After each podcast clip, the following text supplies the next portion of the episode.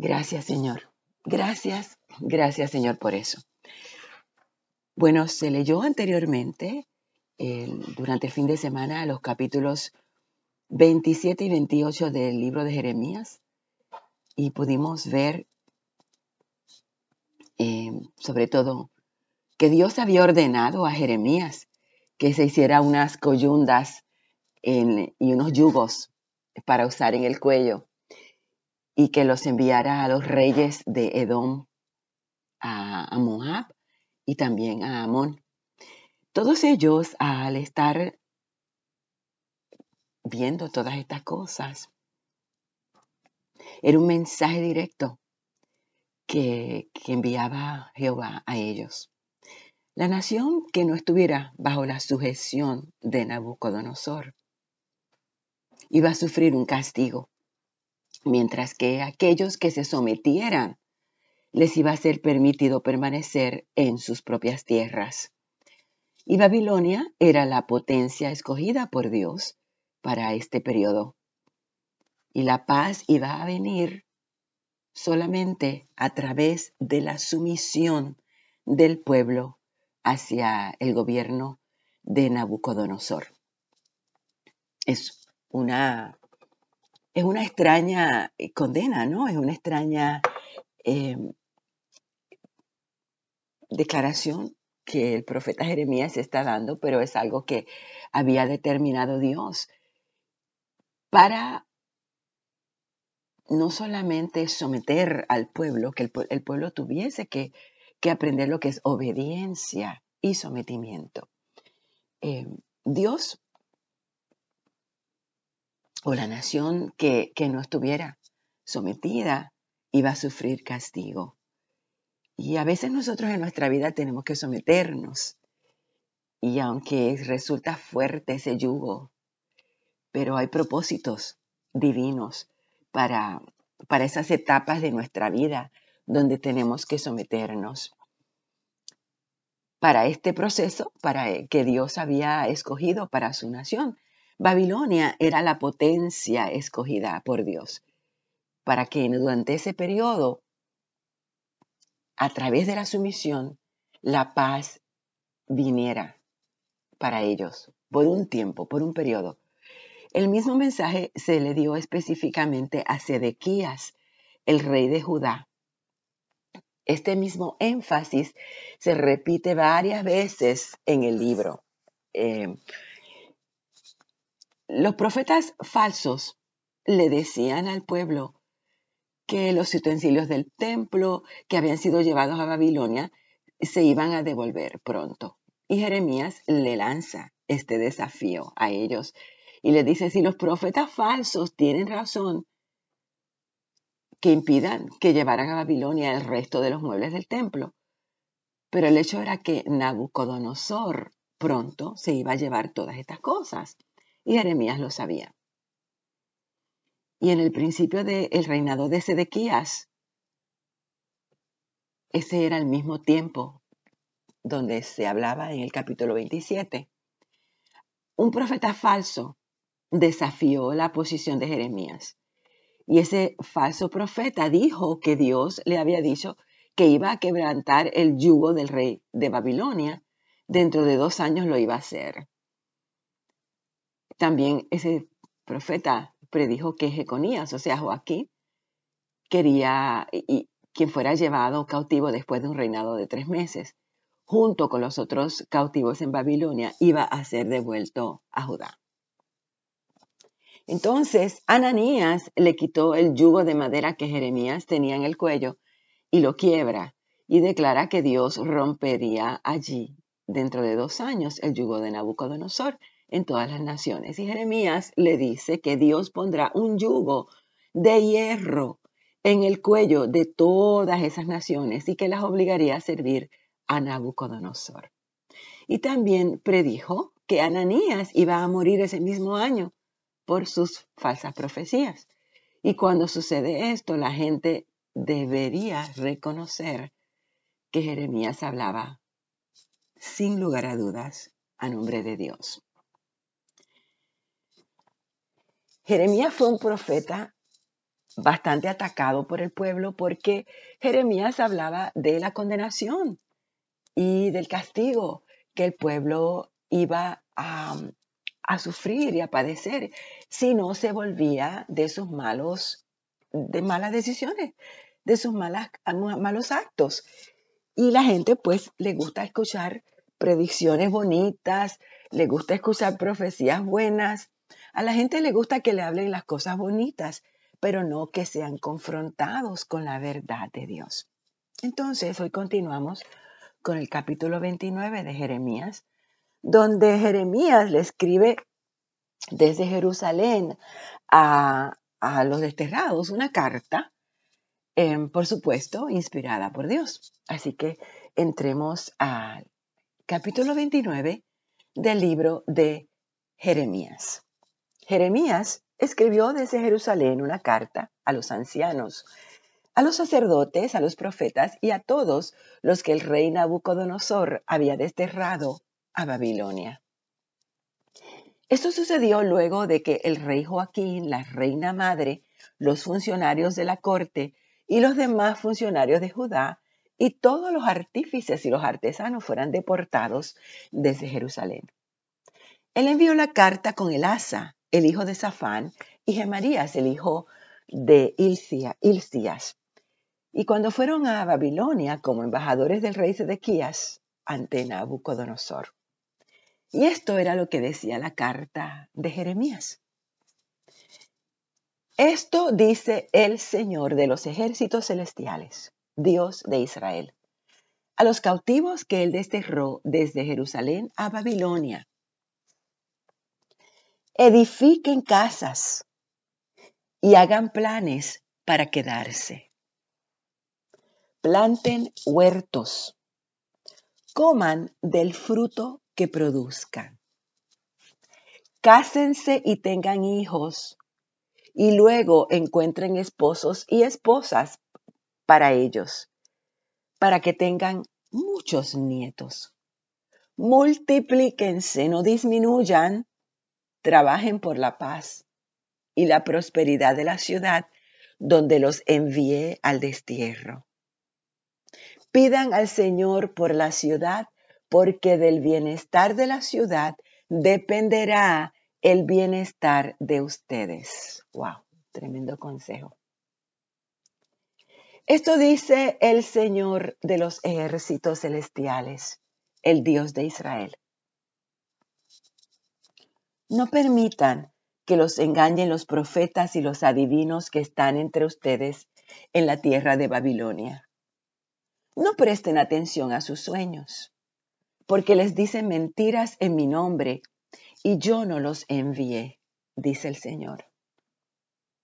Esto dice el Señor.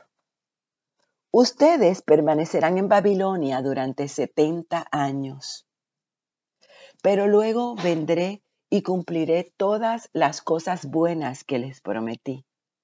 Y los llevaré de regreso a casa. Y ahora viene una de las de los versículos bíblicos favoritos de casi todos nosotros, que los repetimos, pero no entendemos la razón de este versículo.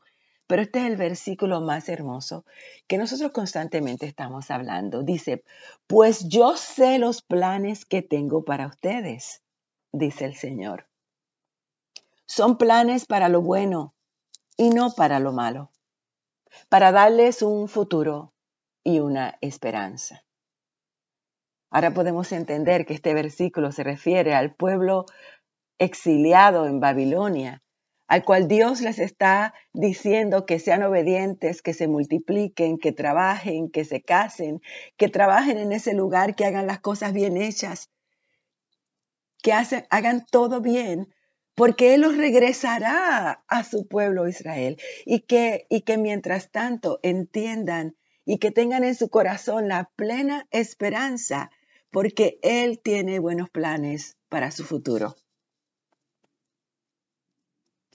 Continuamos con la lectura.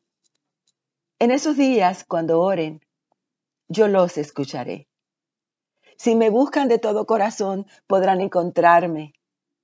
Si me encontraran, dice el Señor, pondré fin a su cautiverio y restableceré su bienestar. Los reuniré de las naciones a donde los envié y los llevaré a casa de regreso a su propia tierra. Ustedes afirman que el Señor les ha levantado los profetas en Babilonia.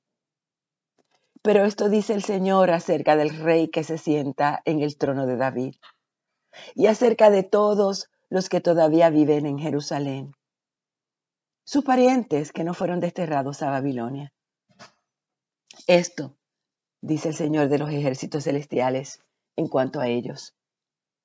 Enviaré sobre ellos guerra, hambre y enfermedad, y haré que sean como higos podridos, tan podridos que no se pueden comer. Los perseguiré con guerra, con hambre y con enfermedad, y los esparciré por todo el mundo. En cada nación por donde los envíe los convertiré en objeto de condenación, de horror, de desprecio y de burla, porque ellos rehusaron escucharme a pesar de que les hablé repetidas veces por medio de los profetas que les envié. Ustedes, los que están en el destierro, tampoco han escuchado, dice el Señor. Y por lo tanto, todos los cautivos en Babilonia escuchen el mensaje del Señor. Esto dice el Señor de los ejércitos celestiales, Dios de Israel, acerca de los profetas que tienen Acab, hijo de Colaías, y Sedequías, el hijo de Maesías, que les dicen mentiras en mi nombre yo los entregaré a Nabucodonosor para que los ejecute delante de sus ojos. Su horrible final será conocido por todos. Entonces, cuando los desterrados judíos quieran maldecir a alguien, dirán, que el Señor te haga como a Sedequías y a Acab, a quienes el rey de Babilonia quemó vivos. Pues estos hombres han hecho cosas terribles en mi pueblo han cometido adulterio con las esposas de sus vecinos y han mentido en mi nombre, diciendo cosas que no les mandé a decir. De esto soy testigo yo. El Señor me ha hablado. Hay un mensaje a Semaías. El Señor envía este mensaje a Semaías, el nelamita que estaba en Babilonia. Esto dice el Señor de los ejércitos celestiales, Dios de Israel. Escribiste una carta por tu propia cuenta a Sofonías, el hijo de Maesías, el sacerdote, y enviaste copias a los demás sacerdotes y al pueblo de Jerusalén. Le escribiste a Sofonías. El Señor te ha designado para que reemplaces a Joadía como sacerdote.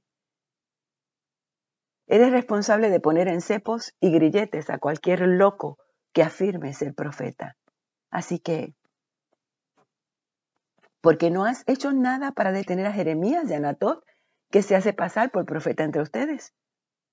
Jeremías envió aquí a Babilonia una carta predicando que nuestro cautiverio será por largo tiempo. Edifiquen casa y hagan planes para quedarse. Planten huertos y coman del fruto que produzcan. Ahora bien, cuando el sacerdote Sofonías recibió la carta que Semaías la llevó a Jeremías y se la leyó, entonces el Señor le dijo o le dio a Jeremías este mensaje. Envía una carta abierta a todos los desterrados en Babilonia y diles, esto dice el Señor con relación a Semaías, el Neelamita. Como les ha profetizado a pesar de que yo no lo envié y los ha engañado, haciéndolos creer sus mentiras, lo castigaré a él y a su familia. Ninguno de sus descendientes verá las buenas cosas que haré, porque él los ha incitado a rebelarse contra mí.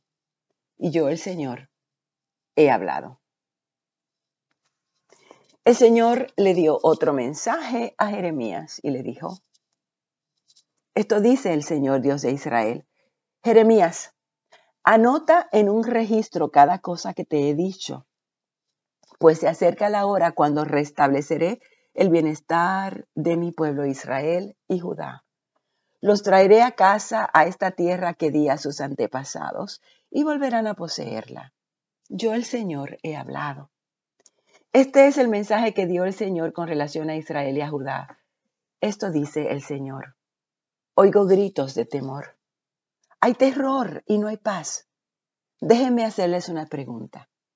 ¿Acaso los varones dan la luz?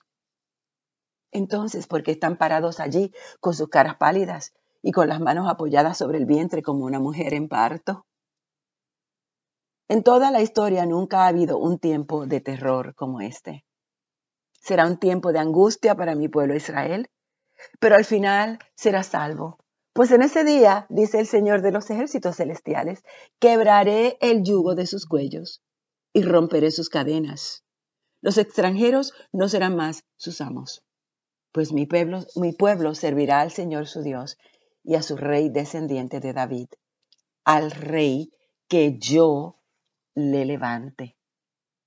Así que no temas, Jacob, mi siervo, no te dejes abatir, Israel, dice el Señor, pues desde tierras lejanas los traeré de regreso a casa, y sus hijos regresarán del desierto. Israel regresará a una vida de paz y de tranquilidad, y nadie los atemorizará. Yo estoy contigo y te salvaré. Destruiré por completo las naciones entre las cuales yo te esparcí. Pero a ti no te destruiré por completo. A ti te disciplinaré, pero con injusticia. No puedo dejarte sin castigo. Esto dice el Señor. Tu lesión es incurable, una herida terrible. No hay nadie que te ayude ni que vende tu tierra. Ningún medicamento puede curarte. Todos tus amantes, tus aliados, te han abandonado y ya no te interesan por ti. Ya no se interesan por ti. Te he herido cruelmente como si fuera tu enemigo, pues a tus pecados, que son muchos, y tu culpa es muy grande.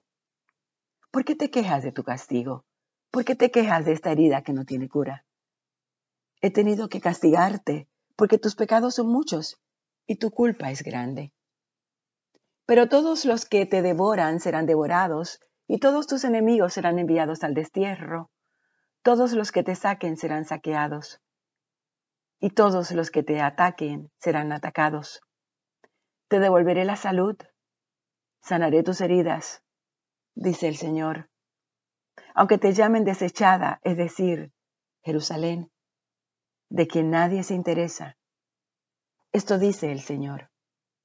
Cuando del cautiverio traiga a Israel de regreso a casa y cuando restablezca su bienestar, Jerusalén será reedificada sobre sus ruinas y el palacio reconstruido como antes. Habrá alegría y canciones de gracias y multiplicaré a mi pueblo. No lo reduciré, lo honraré, no lo despreciaré. Sus hijos prosperarán como en el pasado los restableceré como una nación delante de mí y castigaré a cualquiera que les haga daño. Volverán a tener su propio gobernante, quien surgirá de entre ellos mismos. Lo invitaré a que se acerque a mí, dice el Señor, porque ¿quién se atrevería a, hacerse, a acercarse sin ser invitado? Ustedes serán mi pueblo y yo seré su Dios. Miren, el enojo del Señor estalla como una tormenta, un viento devastador que se arremolina sobre las cabezas de los perversos. La ira feroz del Señor no disminuirá hasta que haya terminado con todo lo que Él tiene pensado. En los días futuros, ustedes entenderán todas estas cosas. Palabra de Dios, terminamos el capítulo 30 del libro de Jeremías. Señor, Oramos para que tú nos des a ti, a nosotros, tu iglesia, una visión para el futuro. Ayúdanos a entender que tus planes para, para nosotros, para tu iglesia, Señor, son de bienestar y no son planes de calamidad. Ayúdanos a entender todo el proceso de tu pueblo también es el proceso de nosotros, porque nosotros somos tus hijos y que es necesario muchas veces el sometimiento y el castigo para que podamos entender el futuro y la esperanza que tienes para nuestras vidas. Te pido, Señor, que nos llenes del conocimiento de tu voluntad en toda sabiduría y en todo entendimiento espiritual. Que podamos tener un caminar digno de ti, Señor, agradándote por completo y llevando fruto, mucho fruto, en toda la obra que hagamos, creciendo siempre en el conocimiento de ti. Que vivamos guiados por el Espíritu Santo y que no caminemos con dudas ni con temor y que podamos siempre, Señor, saber que tu futuro es bueno para nosotros. Ayúdanos a madurar y a crecer en ti cada día, a someternos, a someter, mi Dios, todos nuestros sueños y todos nuestros deseos sabiendo que lo que es imposible para los hombres es siempre posible para ti. Danos metas ordenadas por ti. Muéstranos cómo conducirnos de una manera que siempre invirtamos nuestro tiempo en ti, mi Dios, nuestro futuro en ti, Señor. Yo oro para que todos los días de nuestra vida esté activo, mi Dios, estemos activos en el servicio a ti, para que nos guardes de perder nuestro sentido de propósito y para que nos llene de esperanza para un futuro siempre firme y que nuestra ancla el ancla de nuestra alma esté siempre asegurada en tu corazón. Danos, mi Dios, ese corazón que te desee siempre. Danos, mi Dios, esa heredad que siempre te honre. Plántanos firmes en tu casa. Manténnos frescos, floreciendo y llevando fruto aún en los días malos.